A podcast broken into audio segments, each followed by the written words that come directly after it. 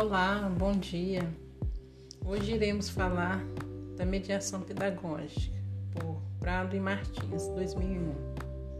Segundo eles, a mediação pedagógica é um elemento fundamental para a realização do processo educacional.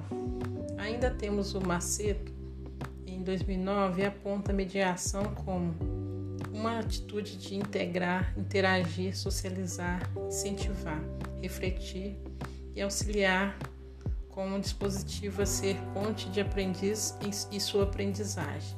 Bom dia, até mais.